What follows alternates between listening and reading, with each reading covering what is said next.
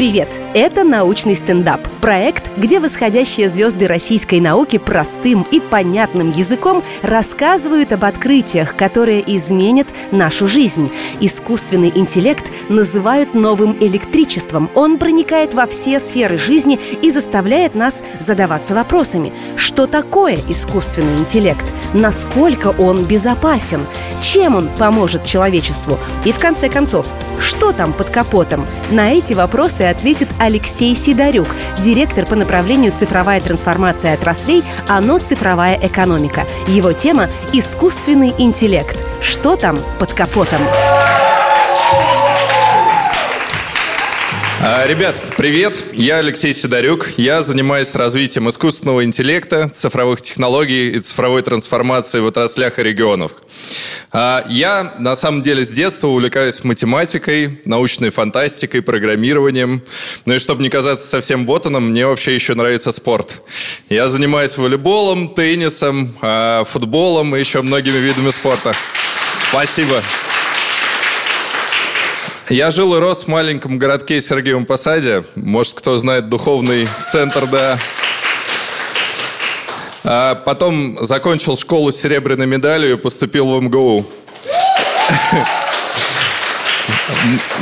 Да, все-таки, походу, я ботан. Потом я отучился 5 лет а, и пошел разработчиком.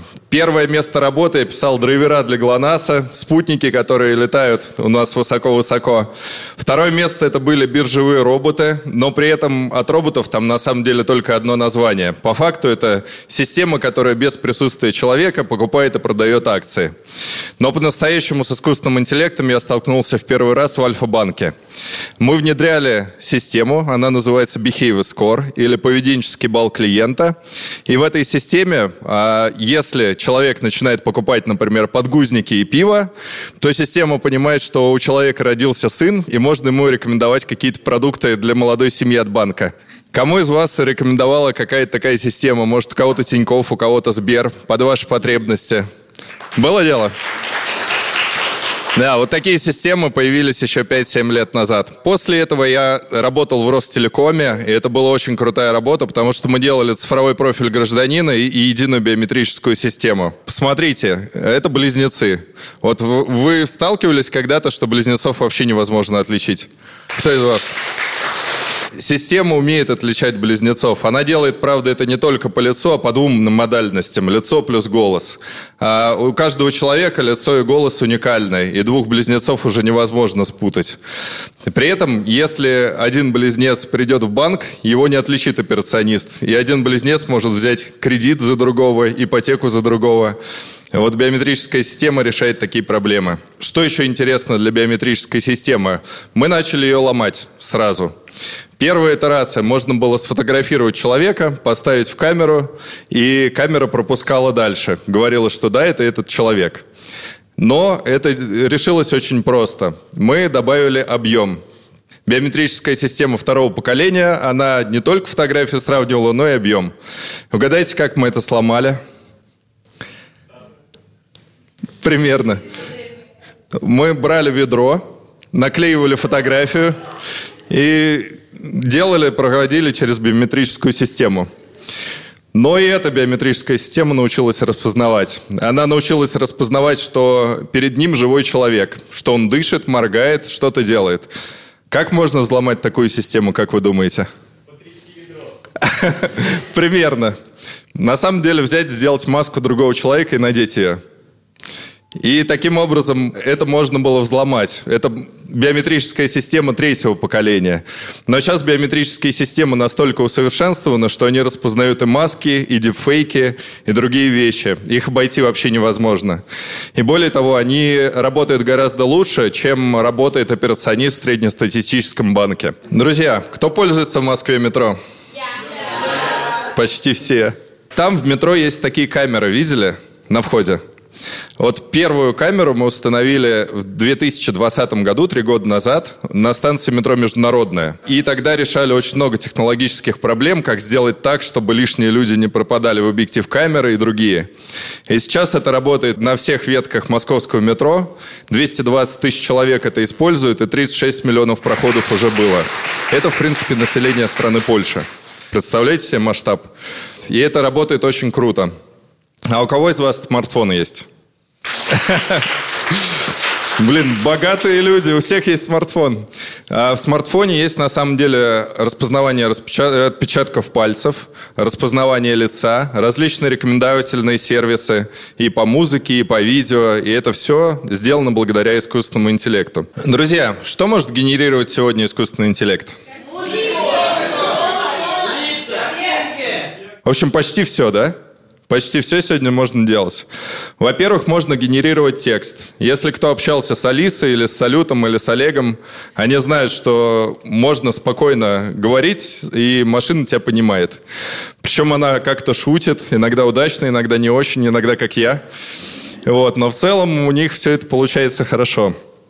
А, это очень крутая игрушка для детей, на самом деле. Я вот узнал, когда у меня появились дети, что они гораздо проще коммуницируют с колонкой, чем с живым человеком. Голос тоже назвали. Голос, э, как раз-таки Алиса умеет распознавать ваш голос и синтезировать. Более того, она, например, умеет э, распознавать шепот человека. Человек может тихо говорить, и она все равно его поймет. Видео, мы с вами сказали – а сегодня 30-секундные видео, они уже генерируются с помощью искусственного интеллекта. Вы можете дать кусочек сценария, и по этому сценарию будет сгенерировано видео.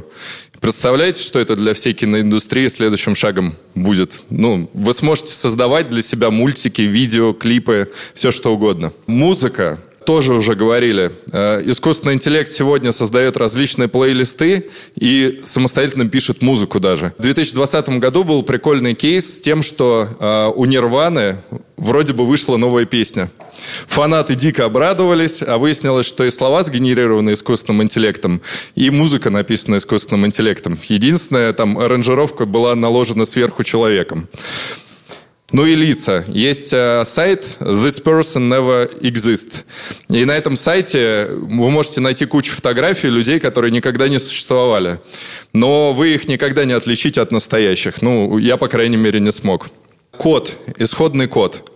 Э, есть проект э, Copilot, который обучился на всем GitHub. Это все множество кода э, во всем мире. И теперь программистам помогает писать код искусственный интеллект. В некоторых случаях он может даже самостоятельно для себя писать программы. Данные, лекарства и другие вещи – это тоже все умеет генерировать искусственный интеллект. Давайте поговорим, как искусственный интеллект сегодня применяется в медицине. Распознавание ковид и рака – это действительно так. Причем нам есть чем похвастаться. У нас есть 22 собственных решения, которые уже зарегистрированы как медицинские образцы и допущены к клиническим испытаниям. Это очень круто. Синтезирование лекарств. Вакцина от ковида Модерна. Она была синтезирована шестью миллионами разных сценариев, которые делал искусственный интеллект. И выбрали одно наиболее эффективное, которое бьет по цели.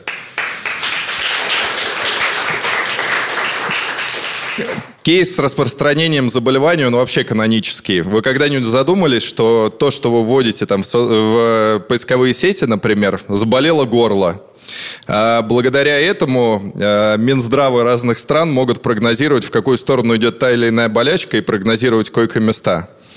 То есть симптомы коронавируса, когда забивает, заболело горло, еще что-то произошло. Вот благодаря этому а, медики могут заранее подготовиться к тому, что в их регион войдет эпидемия. Персональные рекомендации. Есть множество персональных сервисов, таких как, например, в Welter, тоже с нашими основателями, которые могут по вашему сердцебиению определить, находитесь ли вы в стрессе и какой у вас уровень энергии, какой у вас уровень здоровья. И эти системы с каждым витком развития работают все лучше прогнозирование серьезных заболеваний. Вот здесь был, э, было множество примеров. На самом деле я на этой неделе побывал в Центре радиологии и телемедицины города Москвы. Там, во-первых, сидят все рентгенологи из Москвы, из всех больниц. Им приходит снимок. Его автоматически распознает искусственный интеллект и ранжирует. Если, например, у человека, не дай бог, кровоизлияние в мозг, то такой снимок, он будет на первом месте. Его первые расшифруют и дадут обратную связь профессиональные врачи. Второе. Э, на этих снимках э, Искусственный интеллект самостоятельно распознает, что за патология, и заполняет заключение за врача. Врач может скорректировать и направить дальше. Если раньше это занимало 2 часа у врача, то сейчас это занимает 10 минут. И третье. А, по историческим снимкам, по всей накопленной базе, а, провели нейронку, и она определила, что у 12 людей в Москве есть риск разрыва аорты. Это очень серьезная летальная болячка, и двух людей уже прооперировали. То есть э, двум людям искусственный интеллект сегодня спас жизнь уже. Ну и недавняя презентация Илона Маска меня вдохновила добавить сюда один пункт еще. Управление силой мысли. Если кто знает про проект Neuralink, это нейрочип, который подключается к мозгу человека, но он может быть использован в очень хороших целях, когда человек, например, парализован, он не умеет, не может управлять, не может эффективно жить, при этом такой человек сможет и управлять телефоном, и управлять телевизором, и писать какой-то текст. Это вот новый прогрессивный сценарий, который может и паралич помочь победить человечеству, и слепоту, и много других заболеваний. Да, и, и еще один сценарий. Как он используется в транспорте, искусственный интеллект, кто знает? Тестирование пробок, э, расчет. Верно, верно. такси. Беспилотники, да. Во-первых, есть такси. Вот кто-то из вас был в Иннополисе? Да. Да? Ого, много людей. Вот там пилотируется беспилотное такси благодаря экспериментально-правовым режимам, которые разработаны на базе нашей площадки. То есть, по сути, это нормативное изъятие на определенном регионе, а, которое позволило пилотировать этот транспорт без человека за рулем. Такие же ездят в Хамовников у нас в Москве тоже знаете, да, видели. И там очень много беспилотного такси, можно заказать просто через приложение Яндекс. Кто еще не попробовал, попробуйте. Причем у людей одинаковая реакция. Они садятся в машину, Сначала они дико боятся. Вот первая минута люди боятся. А потом им становится прикольно. Они записывают рилзы, сторизы. И, в общем, они всячески смотрят, как руль сам по себе крутится, звонят друзьям. И вот буквально одну минуту идет адаптация к новому. Роверы. Опять же, вспоминая Иннополис, вся доставка осуществляется роверами. Там нет людей, которые доставляют еду. И что самое странное, там лед, снег, и все равно эти роверы как-то проезжают. И есть много всяких вирусных видео, когда беспилотник уступает дорогу роверам и наоборот. Кто не видел, посмотрите в интернете, смешно. Трамваи. В Питере и в Москве уже пилотируются беспилотные трамваи. Причем они могут реагировать гораздо быстрее человека на всякие нештатные ситуации. Если ребенок выбежит на дорогу или собака, или что-то произойдет. То же самое касается поездов и поездов в метро. Причем поезда в метро в первую очередь тестируются в Казани, как это ни странно. Но там молодая ветка метро, и там э, это ну, быстрее можно реализовать. Грузовики. Это беспилотный КАМАЗ. Есть еще беспилотные БелАЗы. В общем, есть грузовики, которые управляются одним человеком, сидящим за пультом, и семь машин. То есть он просто контролирует, что машина едет по намеченному курсу, никуда не сбивается, ну и фактически просто следит за тем, как это работает эта машина. Беспилотные суда. Это тоже есть э, в ряде стран. У нас это на северных маршрутах начинает тоже пилотироваться. Дроны вы сами лучше, наверное, меня знаете, что, как это используется. Но у нас тоже в рамках организации была запущена доставка грузов дронами в труднодоступные регионы. Например, на Рильск. Туда можно проехать три месяца в году, в принципе. Там замерзает болото, и по этому болоту можно проехать на машине. При этом люди не могут практически себе с континента, с материка, как они это называют, заказать какую-нибудь еду. И в этом плане беспилотная доставка дронами, она очень сильно их спасает. Ну и роботизированные склады тоже наверняка видели. Особенно это распространено в Японии и в Германии, но у нас это тоже с удешевлением технологий потихонечку приходит. И что дальше? Вот что дальше со всей этой информацией делать? А, ну, во-первых, а, для образования есть специальный федеральный проект «Искусственный интеллект». Там есть образование для школьников и студентов. А, для школьников это для старших классов с 8 по 11 класс. Со следующего года начинает вводиться программа обучения искусственному интеллекту на уроках информатики. Также мы второй год проводим Всероссийскую Олимпиаду искусственного интеллекта. И уже более 10 тысяч школьников в первый год и более 13 тысяч школьников во второй прошли эту Олимпиаду. Урок цифры – это наш собственный проект вместе с Минцифрой, вместе с Минобразования и Минпросвещения. Это ранняя профориентация детей. У нас недавно был урок э, со Сбером, искусственный интеллект в стартапах называется. Два с половиной миллиона школьников по всей стране его прошли. Вы тоже можете... Да, спасибо. Вы тоже можете на самом деле потыкаться, потому что это прикольно, это в игровой форме. И вот я, когда проходил с сыном, мне очень понравился урок с беспилотниками. Когда ты сначала обучаешь машину, проводишь ее по маршруту, смотришь, как машина видит этот мир своими глазами. В общем, здоровская штука. А для студентов есть специальные программы бакалавриата и магистратуры. И тоже мы надеемся, что в ближайшее время гораздо больше людей, э, укушенных искусственным интеллектом в хорошем смысле слова, появится на рынке. И если вы хотите реализовать собственный проект или поучаствовать в стартапе, во-первых, я вас призываю на хакатоны и лекции по искусственному интеллекту. Их проводилось более 30 в этом году во всех субъектах Российской Федерации. Почти 20 тысяч человек приняло участие. Это очень много, это круто. Но надеемся, что будет еще больше. А за деньгами можно прийти в фонд содействия инноваций. Вы можете по гранту «Умник» получить до 500 тысяч рублей и на свой собственный стартап до 4 миллионов рублей. Причем финансирование не приостанавливается. Вот недавно на Эйджоне президент заявил, что финансирование искусственного интеллекта будет продолжаться в том же объеме. Ну и у нас есть собственный ресурс CDO Today, где мы укладываем регулярно новости, статьи. Вы можете почитать, тоже ознакомиться. Какое будущее нас ждет, как вы думаете? Перспективное. Большое. Реализация. Нас поработят. В общем, смотрите, если адресовать этот вопрос ко мне, я вам скажу, я не знаю.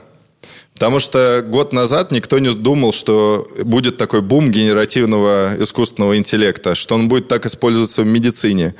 В этом году есть бум на биотехнологии. Раньше ученые не знали структуру белка, из каких аминокислот это состоит. Только 10% всех белков они знали, как э, синтезируется из аминокислот. В этом году были расшифрованы с помощью искусственного интеллекта все белки и даже предсказаны новые. Но это изобретение сродни, не знаю, таблице Менделеева. you. То есть, по сути, там искусственный интеллект помог ее создать. Я вижу большое будущее у нейроинтерфейсов, как мы проговорили. А вижу большое будущее с решением климатических проблем, потому что именно искусственный интеллект, он может как-то помочь их решить. И мы живем с вами в эпоху искусственного интеллекта, когда каждый день происходит что-то крутое, что-то новое, что-то интересное. Но я хочу, чтобы вы, как наше новое поколение, следующее. Мы вот насмотрелись фильмов там «Терминатор», «Матрица», «Робокоп». Мы знаем, что технологии могут приносить зло, но мы уже увидели, что технологии могут нести и добро. И увидели практическое применение. Я надеюсь, что вы, как новое поколение, будете это продолжать развивать и использовать технологии во благо. Спасибо вам, ребят. Здравствуйте, меня зовут Миша. А, У меня вопрос, а, касающийся как раз-таки нашей темы а, искусственный интеллект. Меня это очень заинтересовало. Вот существует три закона робототехники, которые придумал Айзек Азимов, американский писатель. Первый закон гласит, что робот не имеет права причинять вред человеку. Второй закон, что робот должен подчиняться человеку, но при этом, если это не нарушает э, первого закона. И третий закон, что робот должен защищать свое существование, если э, это тоже не, противоречит, не противоречит э, первому и второму закону. Э, Вопрос. Бывают ли какие-то ошибки? Спасибо. А, Хороший вопрос, я его, наверное, дополню. И, может быть, вы слышали, что есть кодекс этики искусственного интеллекта, который подписало более 120 компаний в России. Это э, этика, для чего она нужна? Потому что искусственный интеллект подбирается все ближе к жизни человека. Вы видели, что он используется и в медицине, и в транспорте. И очень важно, чтобы в основе лежали ценности а, гуманистические, чтобы он уважал жизнь человека, чтобы жизнь человека была максимальным приоритетом.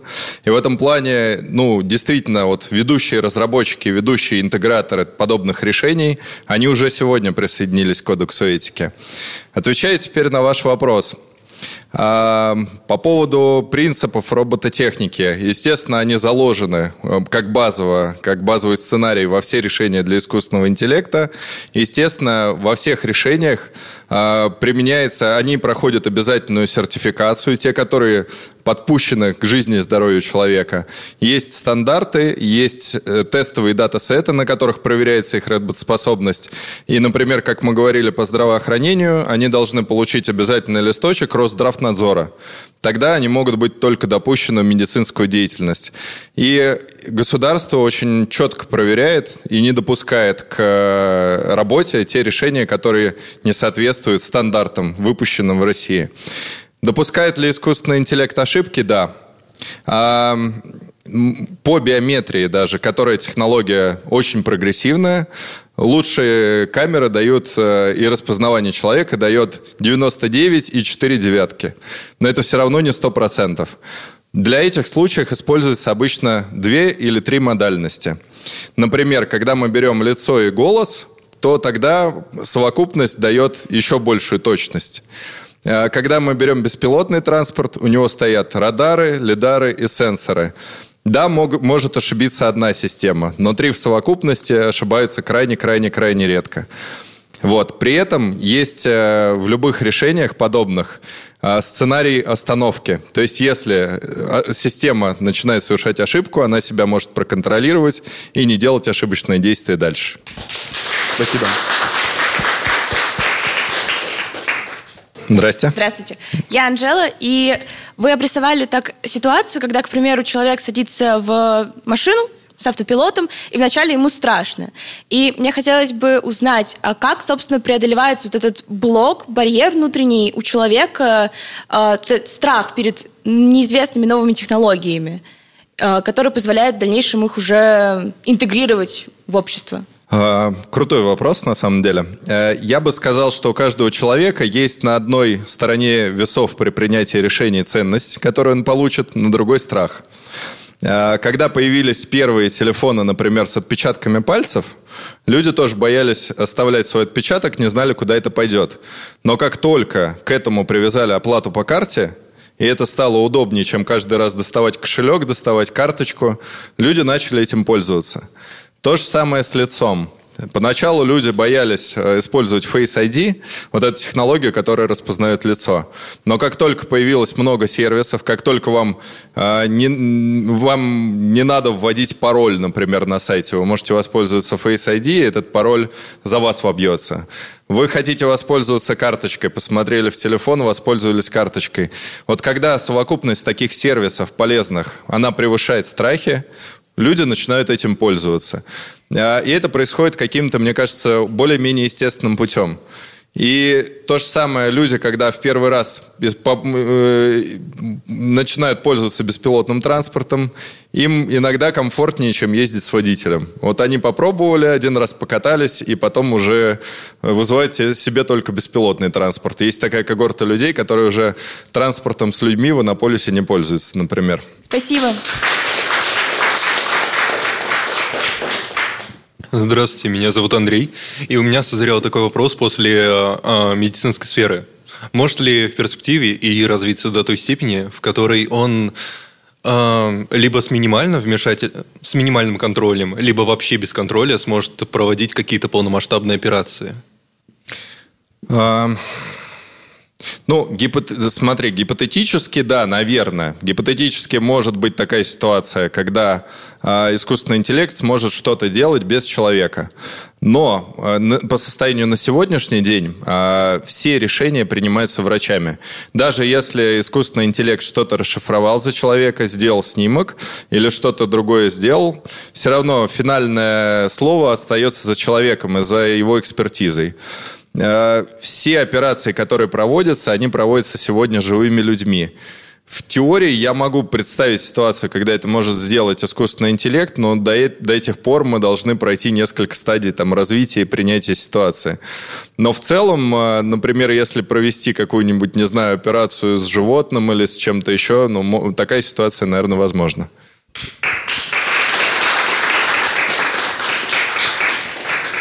Здравствуйте, меня зовут Таня. А, вы в конце э, своей лекции, очень много рассказали о суперинтересных таких образовательных, скорее, проектах.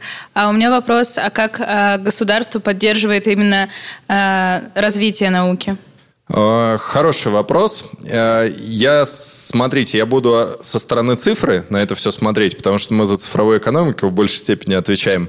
А есть еще отдельно федеральный проект «Наука», и вводятся отдельные там должности, например, в тех же самых компаниях крупных, заместители генеральных директоров, которые отвечают за научно-технологическое развитие. Э, я про эту историю чуть меньше знаю, но в части цифровой экономики есть отдельный федеральный проект, который посвящен развитию цифровых технологий российских.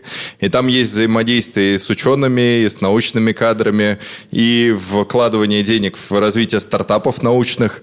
Э, эта сфера очень бурно развивается. Что касается искусственного интеллекта, то вплоть до Э, наверное, до середины этого года у нас был KPI в FED-проекте по публикации, по выступлению на международных мероприятиях молодых ученых. Сейчас этот KPI трансформировался, что э, это могут быть российские мероприятия или мероприятия стран СНГ, э, но в целом он остается. И у нас порядка 85 публикаций в этом году сделаны нашими российскими молодыми учеными.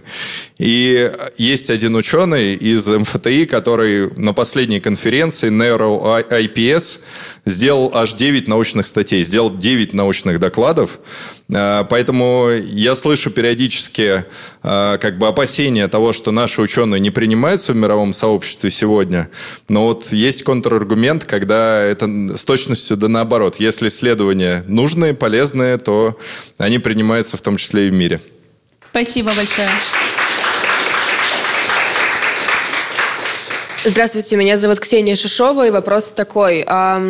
Этично ли с научной точки зрения а, переводить транспортную систему в беспилотное управление, если существует процент рисков, что жизнь человека будет подвержена опасности? То есть Можем ли мы доверять собственную жизнь искусственному интеллекту, садясь в такси или э, пользуясь трамваем? Тоже хороший вопрос, непростой. А, Выбор это делает каждый человек сам. Начнем с этого. И пользоваться биометрией, не пользоваться, пользоваться смартфоном, не пользоваться и чем угодно. Ну, то есть человек может, в принципе, не пользоваться ничем из цифрового мира, жить в аналоговом, и наше государство гарантирует, что он не будет ущемлен в своих правах. Ну, я имею в виду конкретно да. транспортную систему, мы не говорим про смартфоны. Я понимаю, да. А, беспилотники, например, Яндекса, они проехали больше одного миллиона километров. Вот не всякий человек за жизнь может проехать 1 миллион километров. Вот представляете, какой опыт накопленный. Причем этот опыт, он э, от одной машины передается к другой. То есть все машины обучены э, лучше, чем э, водитель с десятилетним стажем. Аварийность этих машин тоже в разы ниже, и это тоже доказанный факт. Ну, то есть там экспертные оценки есть. То, что аварийность беспилотного транспорта в 10 раз ниже, чем обычного транспорта. А, это делается еще в основном потому, что искусственный интеллект следит за кучей параметров езды. Во-первых, он 360 градусов видит ситуацию вокруг себя. Во-вторых, он следит за плавностью движения. То есть, если вы сядете в машину, он не будет никогда резко разгоняться, как это делают иногда водители-таксисты. Он разгоняется плавно, останавливается плавно и заранее видит все препятствия. В том числе, если собака, там, не знаю, выскочит на дорогу сбоку. Человек-водитель не всегда может отреагировать на такое. Ну, даже я, например. Э, то есть, если скоростная магистраль, выбегает собака, искусственный интеллект может перестроиться в соседнюю полосу. Э, тоже рекомендую, наверное, посмотреть э, Tesla Save Lives в YouTube. И можно посмотреть, как Тесла реагирует, там, не знаю, фура встраивается в бок, в полосу, и она быстро, хоп, уходит в соседнюю полосу. Человек может не среагировать на такое, а искусственный интеллект реагирует. Спасибо большое. Здравствуйте, меня зовут Аня, и у меня такой вопрос. Вы сказали, что в искусственный интеллект заложены какие-то базовые алгоритмы решения проблемы.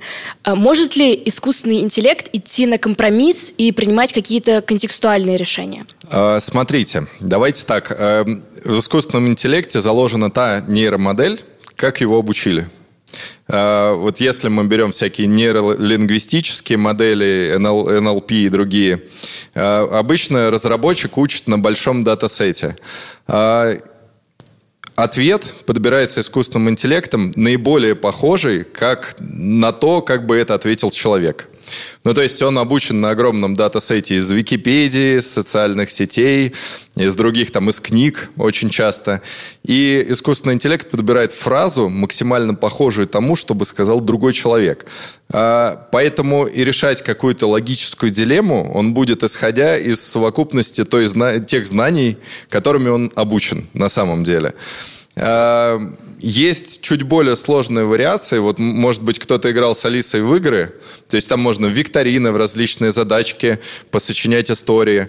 И в этом плане, ну, в действительности там заложены немножко другие алгоритмы, но они чаще всего линейные. Поэтому, ну, правильный ответ здесь будет, как его обучили, так он и будет отвечать. Спасибо.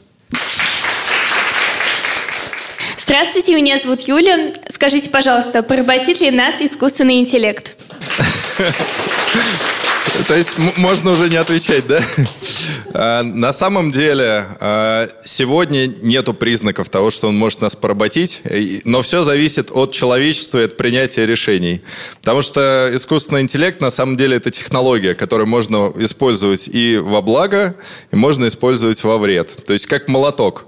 Мы можем им забивать гвозди, а можем, там, не знаю, принести, э, причинить вред другому человеку.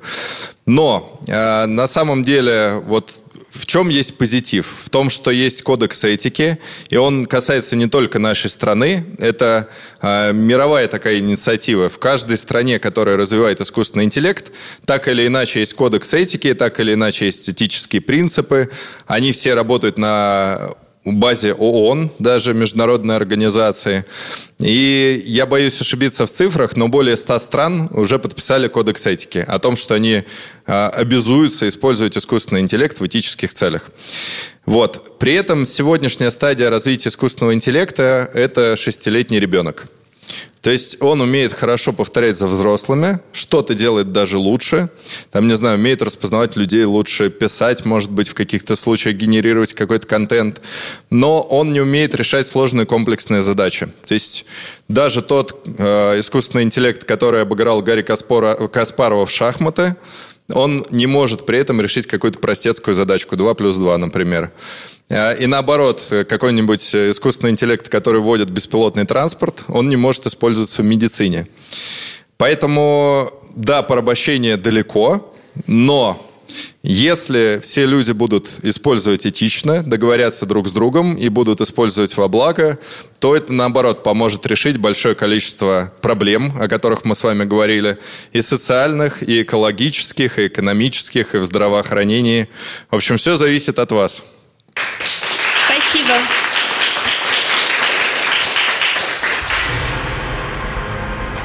Это был Алексей Сидорюк, директор по направлению «Цифровая трансформация отраслей», АНО «Цифровая экономика». Смотрите видеоверсию научного стендапа на канале YouTube и Рутуб kp.ru, слушайте подкаст на сайте «Радио Комсомольская правда», в Яндекс Музыке, на Apple и Google подкастах, на площадках CastBox Player FM и ВКонтакте. Ловите нас на Одноклассниках, в Яндекс Дзене и на других ресурсах. Подпишитесь на обновления и ждите новых выпусков.